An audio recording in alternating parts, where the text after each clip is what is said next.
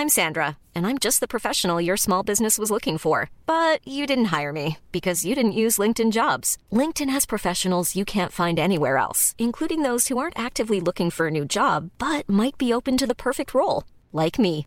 In a given month, over 70% of LinkedIn users don't visit other leading job sites. So if you're not looking on LinkedIn, you'll miss out on great candidates like Sandra. Start hiring professionals like a professional. Post your free job on linkedin.com/people today. Rock and Folk Radio. Rock et Folk Radio, c'est l'interview de la semaine. Il faut qu'on parle avec Adrian, le leader du groupe Man Queens. Man Queens est un groupe qui vient de Rouen, qu'on connaît depuis de nombreuses années maintenant, et ils viennent de sortir leur premier album qui s'appelle Body Negative, un album très riche, très ambitieux, avec une superbe production. C'était sorti en octobre à la rentrée. Malheureusement, dû à un planning chargé, ça peut arriver, on les avait ratés. Séance de rattrapage pendant le confinement. On discute avec Adrian du groupe Man Queens. C'est parti. Comment est-ce que vous avez, vous avez travaillé ce son, cette façon de faire? Ouais, bah du coup, on a essayé plusieurs trucs. Euh, déjà, on a voulu profiter du format de l'album. Et euh, du coup, là, le fait d'avoir accès à, à un long format, ça nous a permis de tester plein de choses, euh, ne serait-ce qu'en termes de, de durée des morceaux. Tu vas pouvoir plonger les gens dans une ambiance plus, euh, bah, plus, plus immersive, ce genre de truc, tu vois. Ouais. Et euh, on a aussi pu profiter de ce format-là pour travailler sur des transitions entre les morceaux, c'est-à-dire ne pas faire uniquement euh, chanson 1 vers chanson 2, chanson 3, qui est un peu le, délire depuis le stream et tout ça. Mais moi, je suis pas très, très, euh, pas très, très fan de ce, système-là. J'aime bien, tu vois, avoir un, un vrai objet complet, tu vois, avec une logique entre les morceaux et une logique globale, c'est-à-dire, tu écoutes l'album d'une traite, il fait sens en entier, tu vois. Ça, pour moi, c'est hyper important. Et, euh, et, pour le coup, on s'est servi bah, de ces transitions pour, euh, pour donner du sens à l'album, tu vois, que ce soit pas juste, juste des enchaînements de morceaux euh, bêtes et méchants, tu vois. Là, pour le coup, on a, on a enchaîné pas mal de, bah, de, de drones un peu électroniques, de boîtes à rythme un peu chelou, tout ça. Et euh, ça permet de donner un peu de, un peu de consistance, je trouve, à, ce long format, tu vois, plutôt que juste des enchaînements de morceaux euh, un peu sans qu'une. Quoi. Et tu avais des albums références parce que, mine de rien, ça reste quelque chose d'assez rare. hein. Le- L'enchaînement de morceaux, c'est les Beatles qui avaient commencé avec euh, Sgt. Pepper. Quoi. Donc, c'est peut-être. Les Beatles qui avaient commencé, en tout cas, ça je sais. Et puis, au final, ça n'a pas été repris très souvent. Est-ce que tu avais des albums références justement pour créer une unité? Ouais, bah pour le coup, euh, je trouve que dans, dans le hip-hop, ça se fait beaucoup ce truc-là, tu sais, en particulier avec, euh, avec les skits, tu sais, qui sont des, euh, des morceaux entre les morceaux, où c'est euh, bah, juste des, des, des types qui vont parler, ou, euh, ou juste des, des field recordings, tu vois, des enregistrements de trucs qui sont pas forcément faits en studio. Et ce truc-là, c'est un truc qui nous fascine pas mal, donc on a voulu reproduire un, petit peu ce truc-là. Pareil, dans des trucs plus rock, il y a Songs for the Deaf de Queen of Stone Age, tu sais, avec tous les enchaînements de morceaux qui, qui passent d'une station de radio à l'autre. Bon, tout est fake, mais euh, l'idée est super bonne en fait euh, sur, euh, sur cet album-là. Enfin, je trouve que ça donne vraiment une, une continuité, ça te plonge vraiment dans, dans, dans le truc, genre d'un point A à un point B, tu vois. Et ça, c'est beaucoup plus cool à mon sens de- de- d'avoir un, un truc comme ça pour écouter un full album que, que juste une collection de titres en fait. Et, euh, et du coup, justement, le, le- c'est marrant en fait que tu cites le hip-hop parce qu'il y a de plus en plus de- d'artistes rock, entre guillemets, qui, euh, qui citent le hip-hop. Pourquoi est-ce qu'à ton avis, euh, ça, ça- ça- ça attaque même le, le milieu rock, entre guillemets? Genre, ça reste plus voilà, avec que, les fans de hip-hop ou les fans d'électro. Ça attaque même ceux qui, qui aiment généralement le, le rock et des musiques un peu sombres. Pourquoi, à ton avis? Bah, à mon avis, il y a des démarches un peu communes, tu vois, entre les deux. C'est-à-dire que nous, on écoute aussi beaucoup de punk, beaucoup de punk même si euh, on se considère comme étant euh, plutôt pop à la base, tu vois. Mais c'est quelque chose qui est hyper important pour nous, le punk, le post-punk, euh, toutes ces choses-là, même le hardcore en particulier. Et, en fait, il y a un truc même dans la démarche, tu vois, dans, le hip-hop, un, côté un peu musique du danger, tu vois, un truc prise de risque, un peu musique de la rue et tout. Et, euh, je trouve que ça fait sens, en fait, même quand tu, tu fais des musiques à guitare, je vais même pas dire euh, rock, tu vois, juste des musiques à guitare, je trouve que ça fait sens de synchroniser ces choses-là parce qu'il y a une espèce de, de véritable urgence, un, un truc, euh, un truc viscéral en fait, quoi. Et c'est, cool de pouvoir retransmettre ça euh, dans des chansons, bon, dans notre, dans notre cas, dans des chansons qui ont un cadre plus pop, tu vois, et d'arriver à, à leur donner ce, cette espèce de, de cadre un peu dangereux, tu vois. Que ce soit en termes de structure, en termes de son. euh, Bah, tu, me demandais un peu pour les, techniques de l'album, mais pareil, un truc qui nous a beaucoup servi, c'est la, bande, par exemple. C'est-à-dire, euh, on se sert des ordinateurs comme, euh, comme tout le monde aujourd'hui, mais on est, aussi beaucoup basé sur l'usage des bandes, tu vois, des magnétophones, des trucs comme ça. Et quand tu te plonges un peu là-dedans, en fait, ça t'ouvre plein de possibilités. C'est-à-dire que tu peux bah, passer des choses en avant, en arrière. Bon, évidemment tu peux le faire avec les ordinateurs aussi, mais il y a un côté un peu ludique avec, avec la bande. Tu peux faire des collages, tu peux, enfin, plein de choses sont possibles. Tu peux ralentir les bandes à la main pendant que tu, tu enregistres une partie guitare ou, ou peu importe ce que, ce que tu enregistres, mais il y, a, y a un côté vraiment ludique, tu vois, d'avoir les, les mains directement sur le, sur le matériau. Et je trouve que c'est plus euh, bah, quelque chose de plus immédiat en fait, parce que tu, tu te retrouves à, à travailler avec tes, oreilles, non pas forcément avec tes yeux, à cliquer sur des plugins et des machins quand tu es sur Ableton ou je sais pas quoi, tu vois. Donc c'est quelque chose qui nous tient vraiment à cœur la bande et on, s'en sert bah, sous beaucoup de formes, c'est-à-dire qu'on a des, des magnétos 8 pistes, 16 pistes, des trucs euh, de, de studio euh, un peu à l'ancienne, tout ça, mais on a aussi des trucs beaucoup plus pirates, genre des, des enregistreurs cassettes et tout, dont on va se servir en particulier pour les transitions, histoire d'avoir une coloration du son un peu dégueu, un peu, un peu lo-fi en fait, tu vois. C'est intéressant ce que tu dis parce que euh, aujourd'hui, normalement, tu vois, avec les ordinateurs, avec les plugs, avec Ableton, avec Pro Tools, on a une sorte de, de, possibilité infinie de son. J'ai l'impression que mine de rien, d'après ce que tu dis, je suis assez d'accord avec toi, cette, cette, cette orgie de possibilités, ça brime la créativité presque.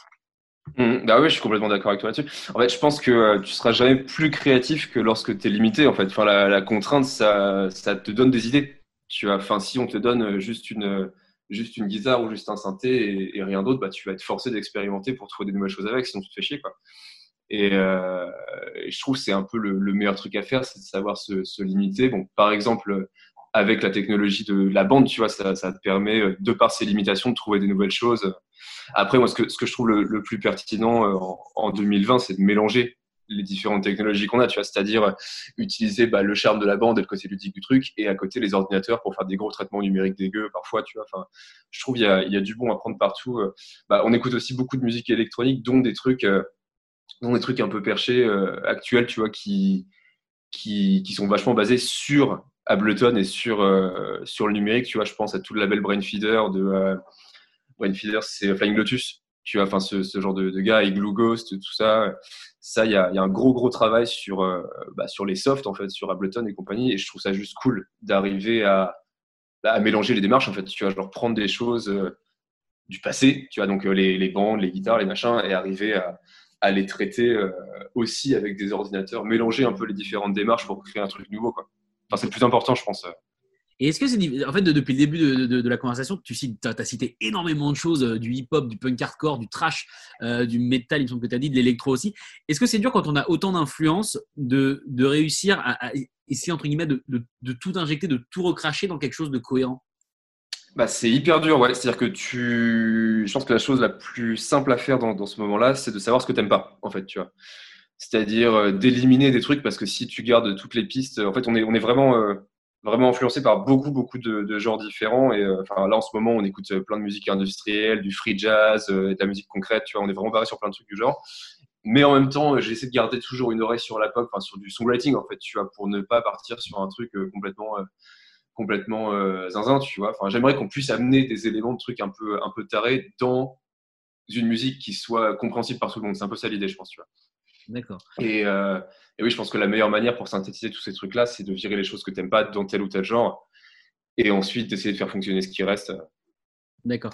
Euh, et, et, du coup, du coup, je me demandais, donc, euh, tu, tu, tu m'as dit hein, que, que, le but de l'album, c'était d'emmener dans, dans, un univers, l'univers de body négative, euh, et de plonger l'auditeur dans une sorte d'ambiance. Tu as envie qu'il ressente quoi, l'auditeur, quand, quand il écoute ton album? Pour moi, c'est vraiment un truc qui se fait progressivement sur cet album et on l'a, on l'a pensé un peu comme ça. Je trouve que le début de l'album, il y a un côté euh, très pop, très immédiat, tu vois, presque comme la continuité des, des EP précédents, quelque part. Et plus tu, laisses l'album tourner, donc plus tu choisis de, rentrer dans l'album, plus il, va y avoir un truc immersif qui va, qui va se passer et qui va t'emmener vers quelque chose bah, de plus. Euh, de plus psyché pour certains morceaux, de plus rêveur peut-être pour, d'autres, tu vois. Et je veux vraiment qu'il y ait ce truc de, de progression qui, qui, se passe. Hein, c'est ce qu'on a, choisi de faire, tu vois, qu'il y ait une vraie progression en fait dans, euh, dans le mood de l'auditeur quand, quand, tu suis l'album du début à la fin. D'accord. Qu'est-ce que tu voulais dire par body négative? Est-ce que justement c'est quelque chose de, de, flippant? Parce que quand on voit, franchement, quand on voit la tronche du mec sur, sur la pochette, on le principe qu'il est au top de sa vie. Qu'est-ce que tu veux dire par body négative? Bah, à la base, ça a commencé par une, une grosse blague autour du, du, hashtag body positif que tu connais peut-être. Et euh, on trouvait ça cool de, de renverser, le, renverser cette idée-là. Ce qui s'est passé ensuite, c'est qu'on trouvait cool l'idée de prendre quelqu'un qui a une tête bah, assez normale, en fait, tu vois, sur, sur la pochette. Et le titre même t'amène à te poser la question, en fait, qu'est-ce qui ne va pas chez lui, tu vois? Qu'est-ce qui, qu'est-ce qui, qu'est-ce qui est faux, qu'est-ce qui, qu'est-ce qui ne fonctionne pas, alors que pourtant c'est euh, un titre tout à fait lambda, tu vois. Juste provoquer la réflexion, par, par ce titre, je, trouve, je trouvais le truc, euh, la démarche assez, euh, assez cohérente même par rapport à, la musique, tu vois, ce truc de, de morceaux pop, mais en fait il y a plein de trucs complètement fuckés derrière, tu vois. Je trouve qu'il y a une certaine logique là-dedans, juste de commencer sur quelque chose de compréhensible par tout le monde et t'amener sur des questionnements après, tu vois. Est-ce que quand on, quand on fait ça, on a, parce que les, gens, mine de rien, ont, quand même de, moins en moins de temps, même si en ce moment, ils ont quand même pas mal de temps pour écouter de la musique. Il y a des chiffres qui sont. sûr. Là, c'est plutôt cool. Est-ce que c'est.